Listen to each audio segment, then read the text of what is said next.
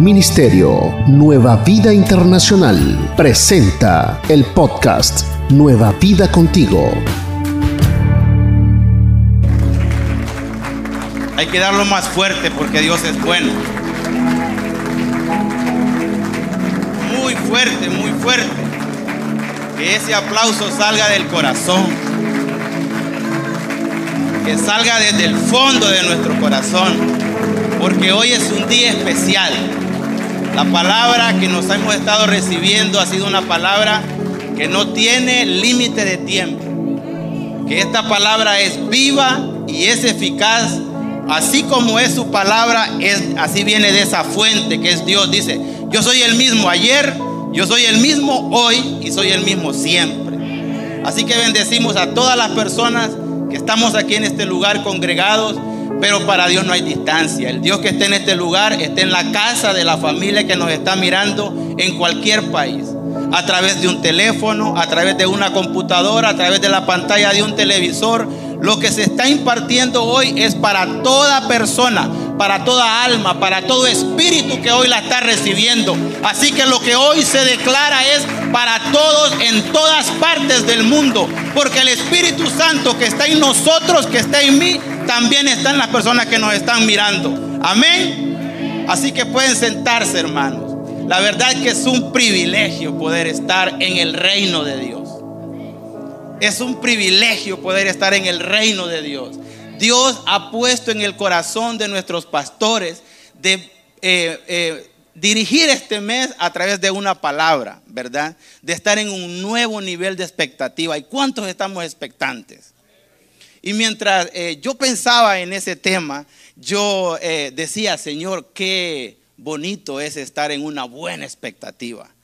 Y veo cómo la atmósfera ha cambiado, ¿verdad? Eh, probablemente como cuando entramos a este lugar veníamos probablemente pensando en alguna cosa que sucedió en el camino, en algo que estamos viviendo. Y a veces uno, eso lo distrae a uno, lo desenfoca. Y es lo que Dios no quiere que suceda en nuestra vida, independientemente de lo que está pasando, que no perdamos ese enfoque.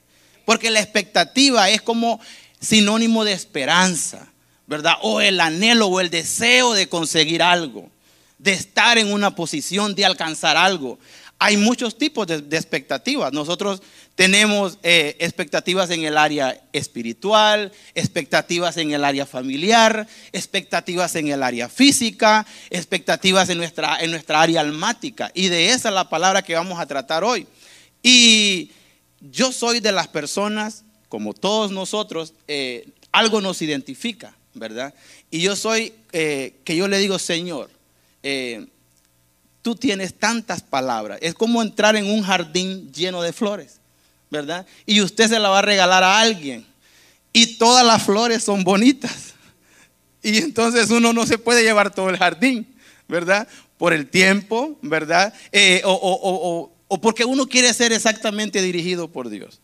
Y entonces uno pide señales. Eh, Señor, revélame. Y algo que yo le doy gracias a Dios en su infinita misericordia son los sueños.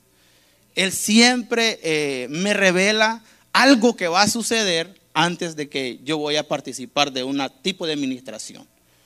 Y entonces eso me confirma a mí de que Dios está y de que estoy en la voluntad de Dios. Porque no sé si comparten conmigo que a veces uno hace las cosas, pero muchas veces no es la voluntad de Dios que se haga. ¿Verdad? A mí me pasa, a mí me ha pasado y reconozco mi error, reconozco que a veces me he movido eh, fuera de la voluntad de Dios. Pero Dios, repita conmigo, es grande en misericordia. Y eso es lo hermoso de nuestro Dios. Y una de las señales que yo recibí es de que en mis sueños yo veo las personas. Eh, Dios me permite ver las personas que van a recibir en ese día. Y le doy gracias a Dios porque hoy veo la persona que Dios me mostró. Entonces digo, Señor, tuya es la gloria, tuyo es el poder y grande es tu misericordia. Amén. Así que eh, yo sé que los niños tienen muy poco tiempo de atención. Así que hoy quiero compartir con los niños una historia bíblica. Así que con el respeto de los adultos voy a tratar de leer unos dos minutitos una historia bíblica y este, en la pantalla van a aparecer todas las citas en los que está basado esta palabra. Entonces, eh, los que anotan, ahí con el tiempo va, a aparecer eh, en la pantalla todas las citas en los que nos hemos basado hoy. Amén.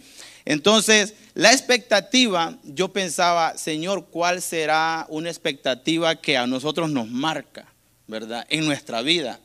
Eh, creo que venir a este, a este país, verdad, los que no nacimos en este país, creo que veníamos con una expectativa em, basada en lo que nos habían dicho, ¿verdad?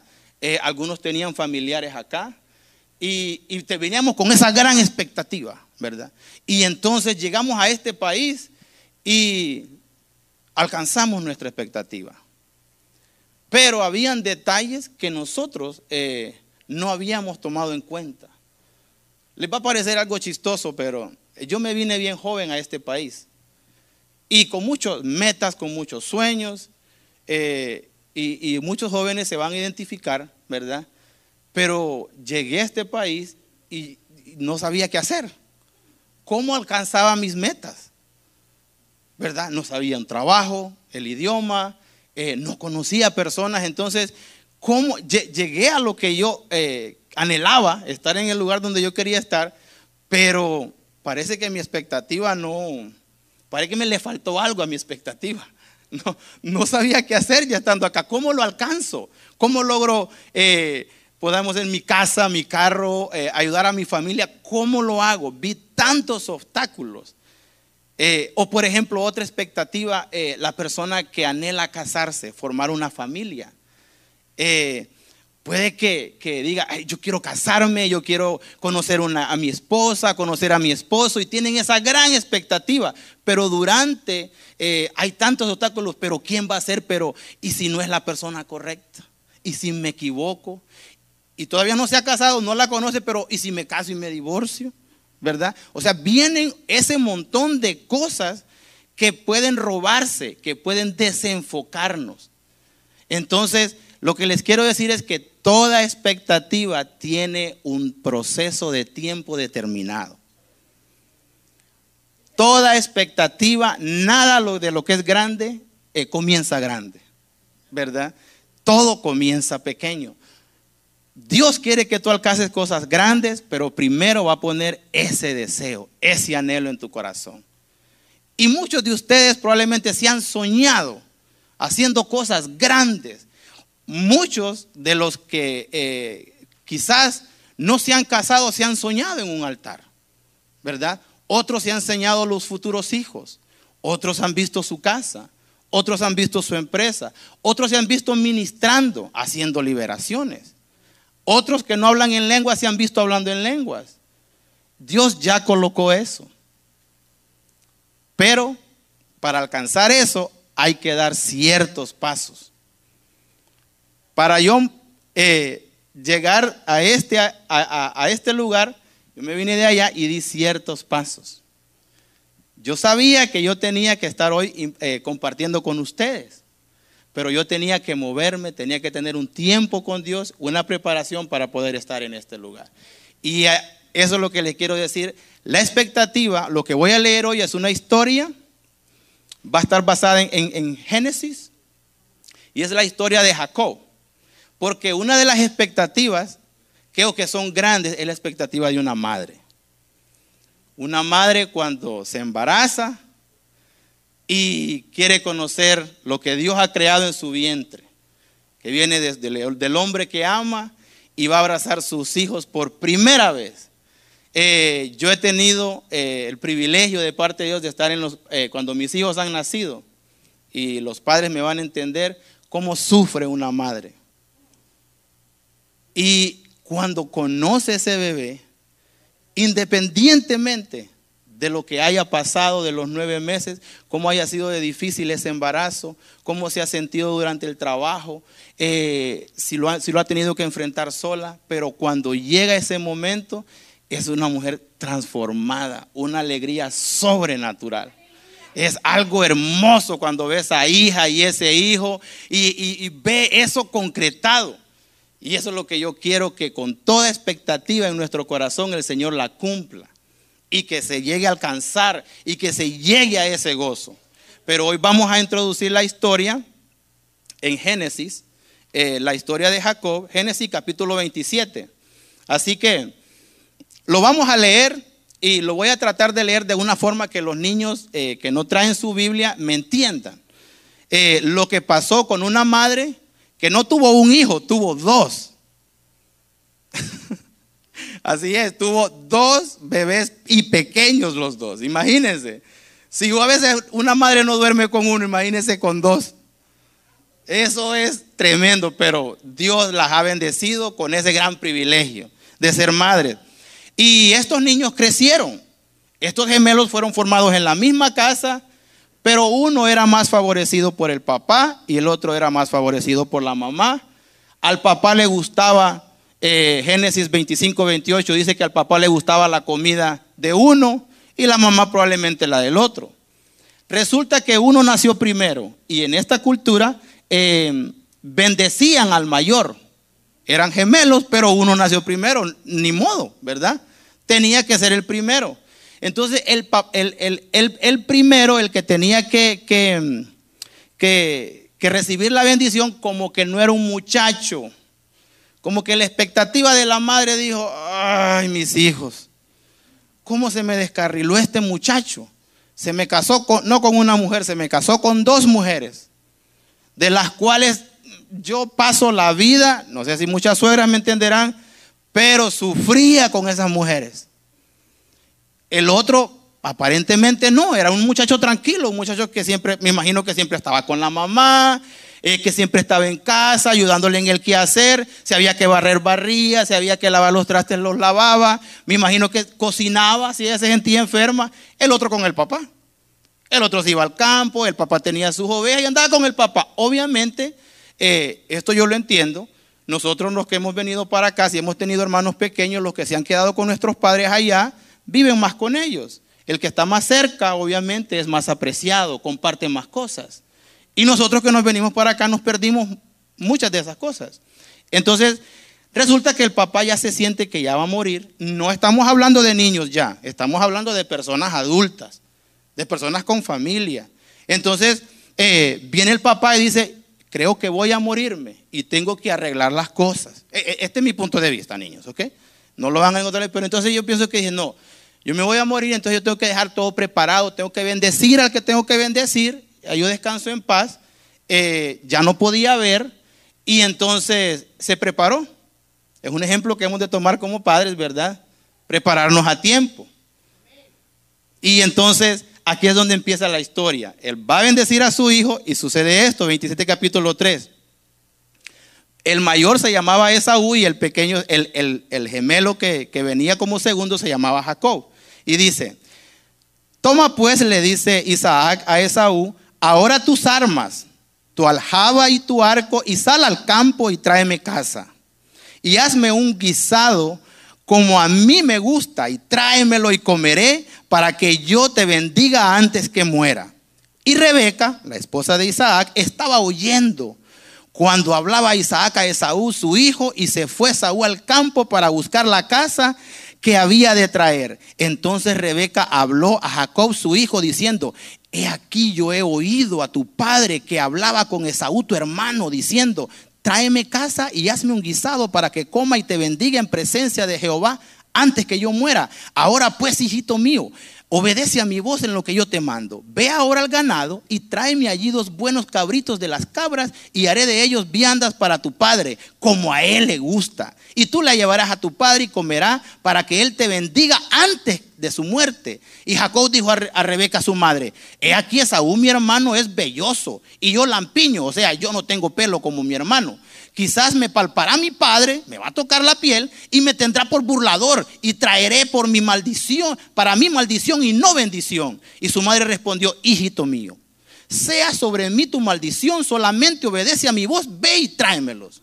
Entonces él fue y los tomó y los trajo a su madre y su madre hizo guisados como a su padre le gustaba. Y tomó Rebeca los vestidos de Saúl, su hijo mayor, los preciosos que ella tenía en casa los más bonitos, y vistió a Jacob, su hijo menor, y cubrió sus manos y la parte de su cuello donde no tenía vello, con las pieles de los cabritos, y entregó los guisados y el pan que había preparado en manos de Jacob, su hijo. Entonces este fue a su padre y dijo, Padre mío, e Isaac respondió, heme aquí, ¿quién eres, hijo mío? Y Jacob dijo a su padre, Agréganos en nuestras redes sociales, Facebook, YouTube e Instagram como Nueva Vida Internacional. Visita nuestra página www.nuevavida.org. Tu primogénito. He hecho como me dijiste. Levántate ahora y siéntate y come de mi casa para que me bendigas. Entonces Isaac dijo a su hijo, ¿cómo es que la hallaste tan pronto, hijo mío? Y él respondió, porque Jehová tu Dios hizo que le encontrase delante de mí. E Isaac dijo a Jacob, acércate ahora y te palparé, hijo mío, por si eres mi hijo Esaú o no. Y se acercó Jacob a su padre Isaac, quien le palpó y le dijo, mm, la voz es la voz de Jacob, pero las manos, las manos de Esaú. Y no le conoció porque sus manos eran vellosas como las manos de Saúl y le bendijo. Hermanos, estamos leyendo una historia, pero esto fue verdad.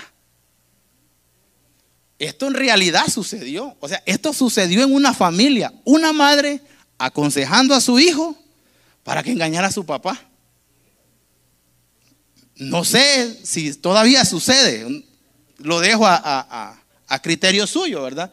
Decía un muchacho, vamos a poner el beneficio de la duda. Eh, pero esto es tremendo. Lo que pasa es que la mamá conocía que Dios tenía un propósito para los hijos. Y hay veces que cuando nosotros sabemos que algo se puede conseguir, vienen pruebas. Recuerdan que toda eh, eh, expectativa tiene un proceso de tiempo. Entonces, como Sara sabía que Abraham eh, iba a ser padre de un hijo, ella dijo, también se puede de esta forma. Y entonces eh, la, madre dijo, mi hijo, este es, solo de esta forma, no hay otra forma. Él va a bendecir al otro muchacho. Y yo quiero que te bendiga a ti. ¿Y qué creen que sucedió? ¿Creen que eso quedó ahí? No, no quedó ahí. Versículo 41, cuando llegue Saúl con la casa, los muchachos se fue a sudar, pongámosle que había sol para que sea más dramática la escena. Ese, si buscaba un conejo se metían, si andaban los perros se cansaron, o sea, no encontró. Y por más que me imagino que encontró lo que trajo, ¿verdad? Pero él sabía cómo le gustaba a su papá, pero la madre, la esposa, obviamente sabía lo que le gustaba al papá. ¿Y qué creen que mientras él andaba casando, su hermanito estaba recibiendo la bendición? No sé si usted se identifica conmigo, no sé si le ha pasado algo similar, pero miren lo que dijo Esaú. Y aborreció Esaú a Jacob por la bendición que su padre le había bendecido. Y dijo en su corazón, llegarán los días del luto de mi padre y yo mataré a mi hermano Jacob. Y fueron dichas estas palabras Rebeca, las palabras de Saúl, su hijo mayor, y ella envió y llamó Jacob a, a, su hijo menor y le dijo, he aquí Esaú tu hermano se consuela acerca de ti con la idea de matarte. Ahora pues, hijo mío, obedece a mi voz, levántate y huye a casa de Labán, mi hermano en Arán, y, y mora ah, con él algunos días hasta que el enojo de tu hermano se mitigue hasta que se aplaque la ira de tu hermano, no, eh, tu hermano contra ti, y olvide lo que has hecho, yo enviaré entonces y te traeré de allá, porque será privada, ¿por qué será privada de vosotros? Ambos en un día. Eh, esto lo quiero encerrar en, una frase, es, eh, cuando alguien se equivoque contra ti, hermano y hermana, no juzgues a la primera. Bríndale el tiempo de arrepentimiento. Cuando alguien se equivoque contra mí, cuando se equivoquen contra mí, yo no debo de juzgarlo en ese momento. Mi corazón tiene que darle un tiempo a esa persona de que se arrepienta para yo perdonarle. Para no, porque esto así vive cualquier persona que no tiene a Cristo en su corazón. ¿Verdad? El querer matar a, un hermano, imagínense, el odiar, es prácticamente matarlo en su corazón. Jacob para Esaú en ese momento dejó de ser su hermano. Solo faltaba que se cumpliera el tiempo. Eh, no sé si en alguna área de nuestra vida alguien nos ha hecho tanto daño que en nuestro corazón esa persona murió. Eh, obviamente no le quitamos la vida físicamente, pero en nuestras emociones esa persona no la queremos ver ni cerca. O donde esté esa persona yo no quiero estar. Y lo que para la mamá eh, fue algo correcto, resultó siendo algo que le destruyó la familia. Y algo más tremendo es que el papá de ellos le pasó algo similar. Cuando él era pequeño, su padre o el abuelo de estos muchachos tuvo que decirle a su hijo, al hermano de su papá, que se fuera de la casa. Y lo que pasó en la casa de su papá, ¿verdad? Eh, obviamente ellos no se querían matar, ¿verdad? Eh, pero no podían vivir juntos y entonces le terminó sucediendo a sus hijos. Y la mamá le dice, la maldición tuya, hijo mío, que caiga sobre mí. Pero sucedió eso? No. Para mí es, mi hijo, ven, hace esto y esto, y lo malo que pase yo lo pago. ¿Y qué creen cuando vino lo malo? ¿Quién tuvo que salir corriendo? ¿No fue la mamá? No dijo es culpa mía. No, hijo, mira, aquí te van a matar. Si te quedas te matan, vete. Otra cosa que probablemente se pudo haber hecho mejor, ¿verdad? Probablemente se pudo haber evitado. Probablemente esta historia no hubiera sucedido. Hubiera podido ser diferente. Probablemente, como probablemente en nuestra vida, muchas cosas pudieron haber sido diferentes. Probablemente, pero ya no, ya está ya no podemos, como hay un dicho que dice, llorar sobre una leche derramada. Lo que está hecho, está hecho. Pero Dios es grande en misericordia. Este muchacho le pasó como a nosotros. Se va para un lugar y le tocó dormir en el desierto. No sé cuántos de nosotros conocemos un desierto. El muchacho, me, imagino que salió sin mochila porque eh, dice que cuando le tocó la noche, dice que se durmió y puso una piedra de almohada. Imagínense, o sea, eh, poner una piedra. Si a veces uno en una almohada le duele el cuello, imagínense en una piedra.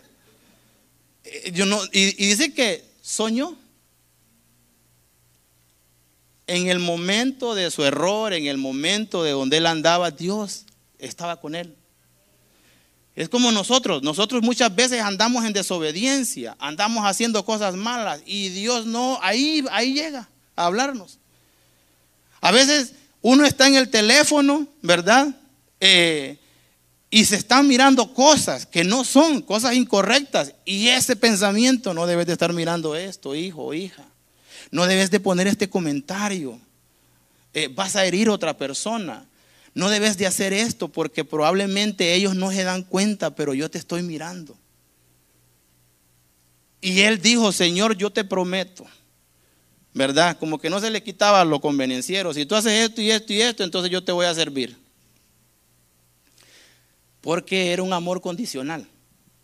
A veces uno pone a Dios condiciones. Eh, nuestras oraciones van dirigidas por condiciones. Dios dice que Él conoce todas nuestras necesidades. Todas. Si nos queremos casar, Él sabe que nos queremos casar. Él incluso ya creó la pareja, ya, anda ahí, ¿verdad? Y va a llegar el tiempo determinado en que eso va a suceder. Ese hijo o esa hija van a nacer. Ese ministerio se va a dar, pero hay que dar pasos necesarios. Y de la parte de Jacob, ¿Por qué Jacob tuvo que tardarse en bendecir a Esaú? Yo me hago preguntas. ¿Por qué tenía que comer? ¿Verdad? Le hubiera dicho, esposa, eh, prepara comida, ¿verdad? Mientras yo bendigo a mi hijo. Y se hubiera evitado eso. Porque no podemos tirar la, la como que dice, el juicio solo de un solo lado, no. ¿Por qué tenía que comer, verdad? ¿Por qué tenía que esperar? ¿Por qué hacer largo algo que podía ser diferente? Eh, o pregúntense, ¿por qué Eliseo le pidió, por qué Elías le pidió a Eliseo que tenía que estar cuando él se fuera para recibir lo que él anhelaba ministerialmente? ¿Verdad? ¿O por qué Elías le tuvo que decir a la viuda, eh, dame de comer a mí primero? ¿Por qué? ¿Verdad que eh, e-, ese pensamiento viene de cuando a nosotros nos gustan las cosas fáciles, sin mucha exigencia, donde eh, no solo que lo haga ya. ¿Por qué tengo que moverme enfrente si Dios me puede bendecir aquí? ¿O por qué tengo que ir si Dios me puede bendecir acá? ¿O por qué? Entonces es como que uno se va eh, como diciendo, no, yo lo puedo hacer de esta forma y esta forma así es. Y es que en los caminos de Dios hay requerimientos que se tienen que cumplir. Hay pasos que se tienen que dar. Es de la forma de Dios. No es como mi forma. Hay personas en autoridad que tienen calificativos. Nosotros que somos padres para nuestros hijos, o a ver los niños, ¿alguna vez los han premiado por hacer algo malo? No. ¿Qué dicen sus padres para, dar, para, para salir? para ir de vacaciones, para darles el regalo que quieren. ¿Qué tienen que hacer? tienen que portarse bien. ¿Por qué? ¿Por qué no lo da ahorita? ¿Por qué tiene que pasar tanto tiempo para yo recibir mi regalo? ¿Verdad? ¿Verdad? Sí. ¿Por qué yo tengo que sacar buenas calificaciones en la escuela si la escuela es aburrida? La maestra no enseña como a mí me gusta. Yo no quiero ir todos los días a la escuela. ¿Por qué tengo que ir todos los días a la escuela y sacar buenas notas aparte? No solo basta con mi presencia, sacar buenas notas para que a mí me traten bien. Y si lo hago y me porto mal, también pierdo. No es justo, ¿verdad? Porque no es a la manera de nosotros. ¿Por qué tenemos que obedecer la palabra de Dios para alcanzar nuestras metas? ¿Por qué tenemos que ayunar? A ver, con tanta comida que hay, ahora en Charlos de todo tipo de comida, ¿verdad? Usted va y hasta más ricas, cada mientras más va, más le gusta, ¿verdad? Sí, ¿por qué? Son preguntas que uno se puede hacer, parecen ilógicas, pero uno se pregunta. No sé si me pasa solo a mí, hermano. ¿Verdad? Este, pero ¿por qué uno tiene que portarse bien para que lo quieran? ¿Por qué uno tiene que, que no decir nada cuando uno quiere hablar? ¿Verdad? Porque uno tiene que callarse. Porque esa hermana o ese hermano siempre es el que habla. ¿Verdad? Y porque uno piensa diferente y uno, mejor no digo nada. Porque van a decir, ay, solo yo pienso diferente y todos los hermanos. Pero hay como, si hay 10 personas, hay como 9 que piensan igual que usted. Y la que piensa mal o el que piensa mal es el que está hablando. ¿Sí? Pero usted no puede decir nada, ¿verdad? ¿Por qué tengo que hacer esto y lo otro? Entonces, eh, lo vemos en la Biblia repetidamente. Jesús les dijo cuando se fue, antes de que hagan esto, primero vayan a este lugar. Ya no sigan haciendo ministerio, ¿verdad? Hasta que venga el Espíritu Santo. ¿Y ellos fueron qué? obedientes. Qué palabra tan fácil de decir, pero hermano, para eh, eh, cumplir esa palabra, eso sí es difícil. Porque hay cosas que simplemente uno no quiere hacer. ¿Verdad? Por ejemplo, para estar eh, físicamente bien, hay comidas, hermano, que uno nunca las ha probado, pero hay que comerlas porque le hacen beneficio a uno y uno no quiere. Entonces, simplemente no se comen y no se baja de peso. ¿Verdad? Porque hay cosas, mire, hay cosas que no las vamos a hacer. Es conocido que ir que hacer ejercicio es bueno, ¿verdad? Pero a ver, ¿cuántos de nosotros nos levantamos con esa mentalidad en la mañana? Hoy voy a hacer ejercicio. No lo vamos a hacer. ¿verdad? A menos que tengamos un comienzo nuevo. Y esa es la palabra de hoy, comenzar de nuevo. Esto fue lo que le tocó a, a Jacob, que actuó mal, ¿verdad? Comenzar de nuevo. Él dijo, voy para allá. Le dijo la mamá, cuando esto se aplaque, hijo mío, eh, yo te mando traer, no te preocupes, yo hablo con tu hermano, no sé si, si, suena algo que ustedes han escuchado, yo arreglo, yo hablo con él, no te preocupes, él no te quiere ver, eh, cuidado que anda armado, eh, entonces quédate por allá, ve, trabaja y yo te mando traer. Hermano, ¿y qué, cuántos años creen que ese muchacho se tardó lejado de su familia? Aproximadamente 20 años. 20 años. 20 años allá. Siendo engañado como 14 años. Oiga bien, se tiró 14 años trabajando y si usted lo miraba probablemente no andaba en el carro nuevo, si hubieran existido carros allá, ¿verdad?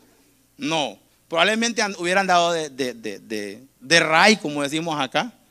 Yo sé que para muchos que nos escuchan, eh, tener un carro es algo, pero en este país es una gran necesidad.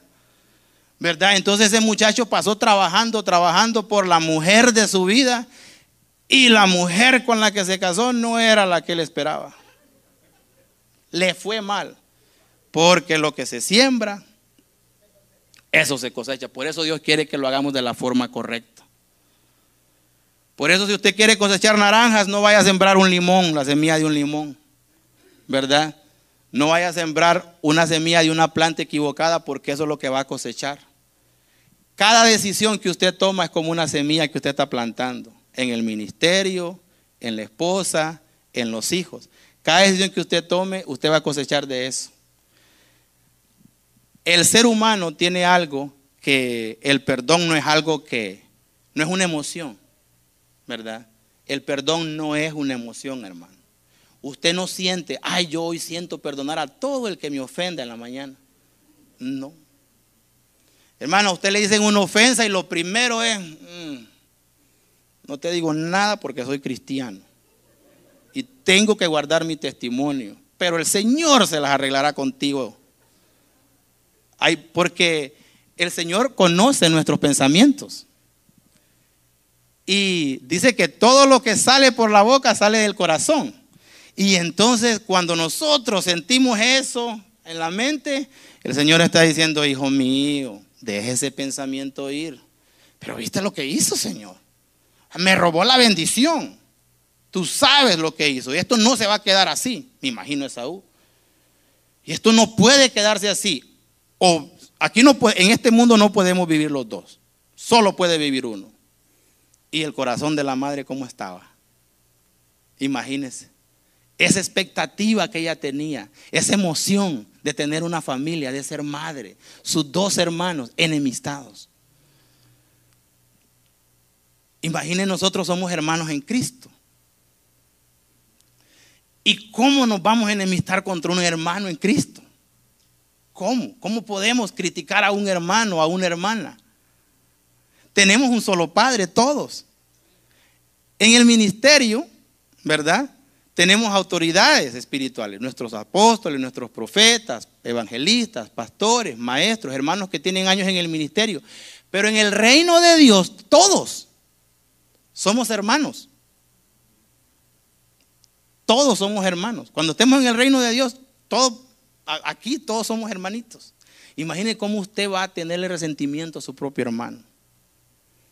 Y usted sabe que la decisión de odiar a alguien es decisión de una sola persona.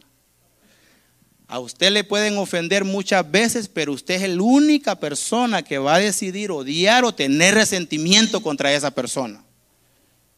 Usted decide. O usted decide perdonar. Como le digo, no va a sentir perdonarlo. Usted tiene que decidir perdonar. Porque a usted le conviene. Porque el reino de Dios está como dicen, en juego. Usted se puede perder el reino de Dios por eso. Usted puede irse al mundo por eso. Usted puede que su ministerio, que la unción que Dios ha depositado en usted no fluya por eso. Te informamos lo que viene próximamente. Nueva Vida iKids, GDC, grupos de conexión, niños de 9 a 12 años, viernes a las 8 pm por Zoom. Nueva Vida en Familia te invita este miércoles, noche de adoración, evento presencial y virtual, 7.30 pm Nueva Vida en Familia. Acompáñanos en vivo. 10328 Plaza Road Hest, Charlotte, INSI 28215. Sintonízanos en Facebook y YouTube. Arroba Nueva Vida INTL. Pero Dios es grande en misericordia. Y Esaú tuvo eh, tuvo su tiempo y Jacob tuvo su tiempo. Pasó ese muchacho, tuvo familia por allá, pero ese problema seguía ahí. ¿Verdad? Y hay muchos que se han ido de nuestros hogares porque tenemos una familia. Jacob se fue porque o se iba o se iba. ¿Verdad? El hijo pródigo dijo, yo me voy porque en el mundo yo voy a tener bendición. Dijo, papi, dame todo lo que tiene. Niños, sus padres están trabajando para ustedes. Es una buena noticia. Todo lo que su papá está haciendo va a ser para usted. Su papá se deleita. Nuestro Padre celestial se deleita en darnos lo que Él tiene preparado a nosotros. Él fue a la cruz del Calvario para darnos salud. Él murió por nosotros para que fuéramos salvos. Y Él vino a este mundo a sufrir para que nosotros no tengamos que sufrir. Pero tenemos que dar los pasos correctos. Y el tiempo va a llegar. Así que sienta eso en el corazón. El tiempo llegará de mi salud. El tiempo llegará para mi familia. El tiempo llegará para mi hogar. Así como llegó el día de Jacob. En esa angustia que Jacob tenía, dice que tuvo un encuentro con Dios. Mi esposa decía, eh, a veces uno piensa que uno viene eh, porque alguien lo invitó o porque tenemos que hacerlo. Yo me acuerdo cuando leí que el Señor Jesucristo mandó a traer a Natanael. Dice que Natanael estaba debajo de un arbolito, de una higuera. Dice que Jesús dijo, vaya, tráigame ese muchacho que está allá. No fue Jesús. Y fue el discípulo de Jesús. Felipe parece que fue. Y vino, vino Felipe, trajo a Natanael. Y Natanael le preguntó, Señor, ¿de dónde me conoces? Y le dijo, desde que estabas debajo de la higuera yo te vi. Hay veces que nosotros venimos a la iglesia y no vemos a Jesús vemos a la persona que Jesús envió. Vemos a la persona que envió la aplicación, que envió el mensaje. Vemos, de, repente estamos haciendo algo y viene eso. Y es Jesús buscándonos. Es Jesús yendo allá y diciendo, ven hijo mío, que yo tengo algo para ti. Y dijo Natanael, en verdad eres el Hijo de Dios. Y le dijo, por eso, Natanael, o sea, por eso tú crees que yo soy Dios, vas a ver cosas más grandes. O sea, la expectativa dijo, wow, si el Señor es capaz de hacer eso, ¿qué más no puede hacer? Entonces Jacob estaba luchando con el ángel, dice, y dice que le dijo el ángel, Jacob, vamos a estar hasta aquí, ya es muy tarde, mucho tiempo. Entonces Jacob dijo, no, tú tienes que bendecirme hoy. Yo con esto que yo tengo en mi corazón, yo, yo no puedo más.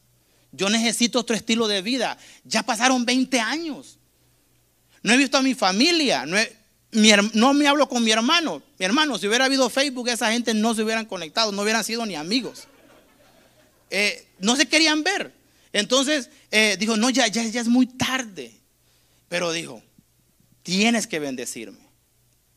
Y es aquí donde eh, le pregunté al, al, Señor, como preguntas que a veces uno se hace, Señor, ¿y tu misericordia tiene fin? ¿Qué dicen ustedes, hermano?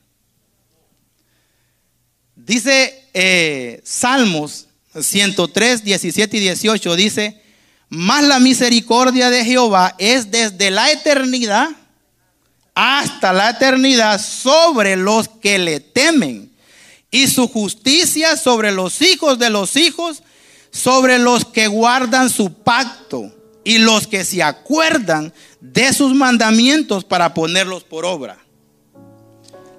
La misericordia de Dios, hermano, es inagotable. Y eso es lo bonito de nuestro Señor. Que su misericordia va a estar todos los días que usted tenga vida. Desde la eternidad hasta la eternidad.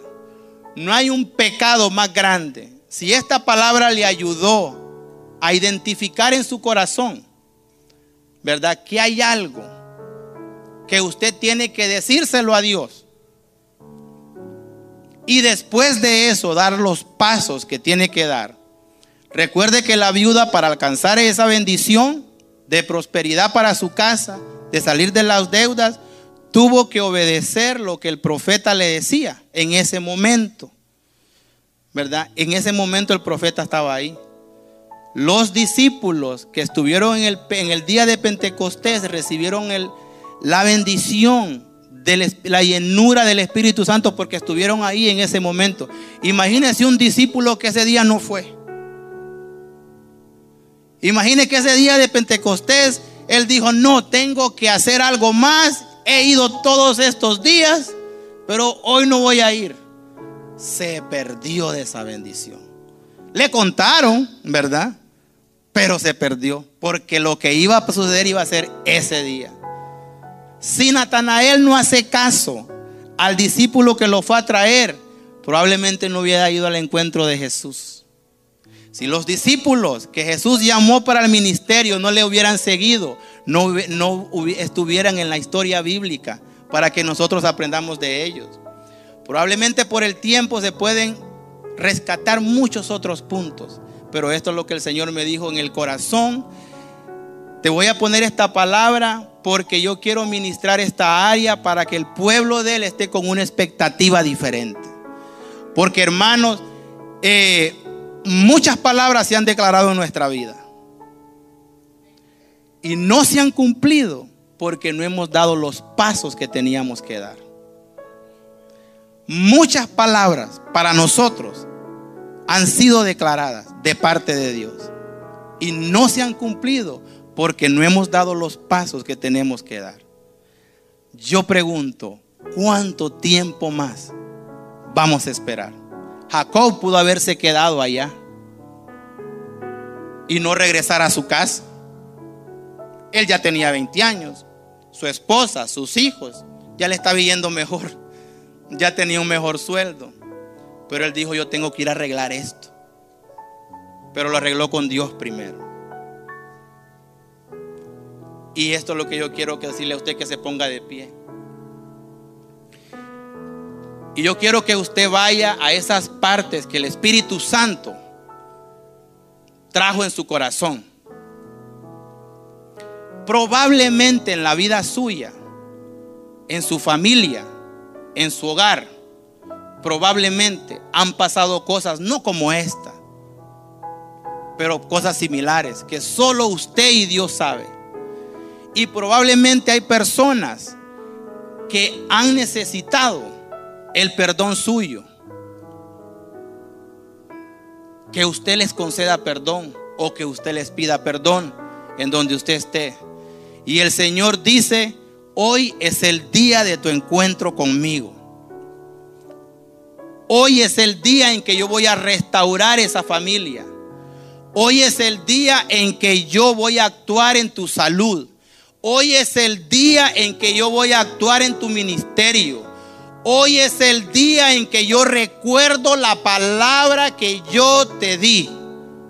Probablemente pasó mucho tiempo en el que el Señor te dijo, yo te voy a bendecir y tú llevarás mi palabra y tú llevarás mi ministerio y muchas almas vendrán al reino por parte tuya y tú levantarás familias y tú sanarás cuerpos. O tú te viste en sueños ministrando, tú te viste dando la palabra, te vistes haciendo cosas sobrenaturales. Y tú te preguntaste, ¿será Señor que tú lo puedes hacer conmigo? ¿Será que tú puedes, Señor? Porque mira cómo estoy, mira lo que he hecho. Y el enemigo va a empezar a, empezar a mandar esos dardos que siempre los ha mandado. Que son los que te detuvieron, que son los que te desenfocaron. Agréganos en nuestras redes sociales, Facebook, YouTube e Instagram como Nueva Vida Internacional. Visita nuestra página www.nuevavida.org. Así que hoy vamos a decir todos, basta ya.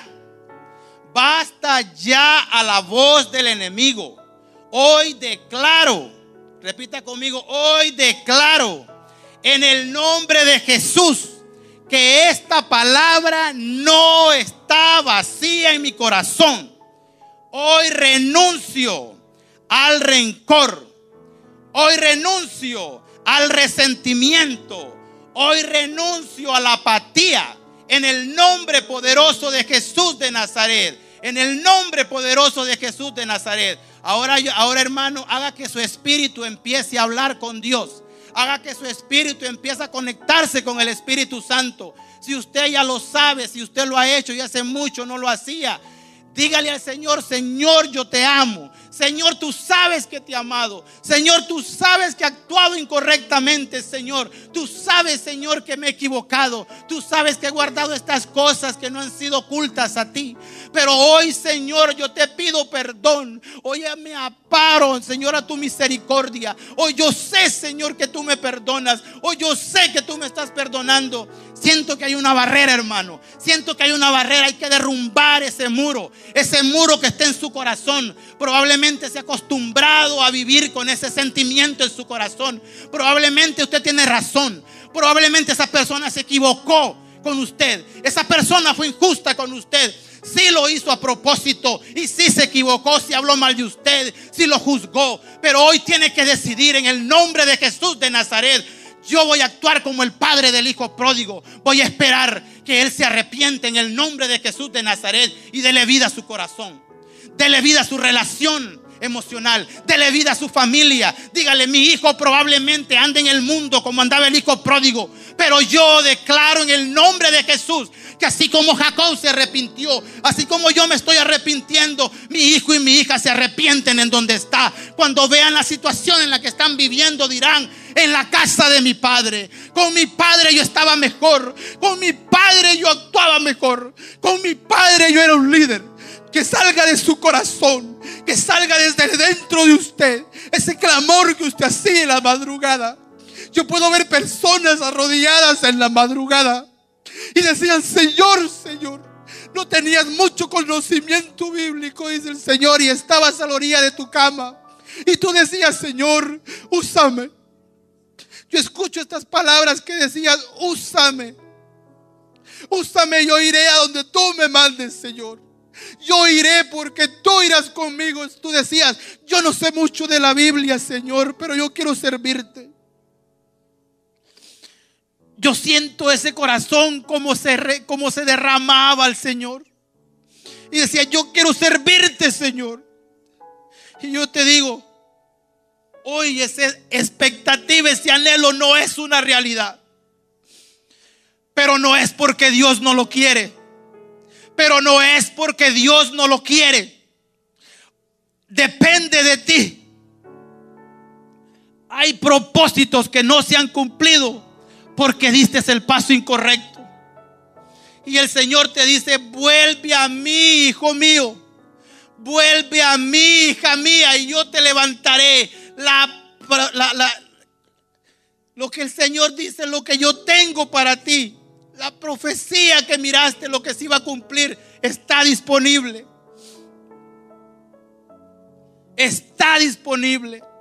El mejor adorador no es el que canta bien.